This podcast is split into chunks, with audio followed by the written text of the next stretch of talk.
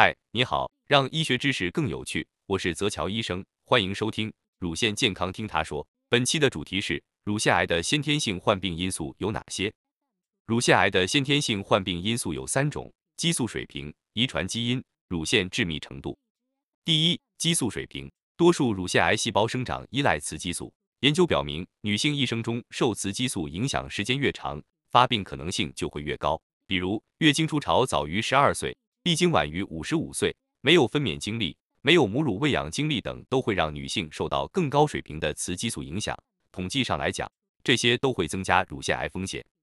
第二，遗传基因，一些先天基因突变会增加乳腺癌发病率，其中最主要的就是 BRCA1 和 BRCA2 这两个基因。如果携带这两个基因，乳腺癌发病概率会增加几十倍，甚至上百倍。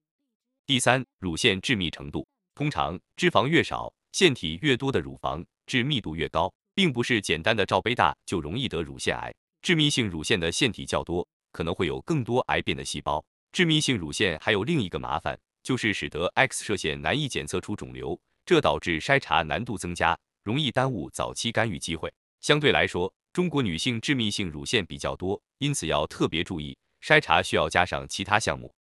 好，以上是关于乳腺癌的先天性患病因素的基本知识。趣味医学知识分享就在泽桥医生，咱们下期见。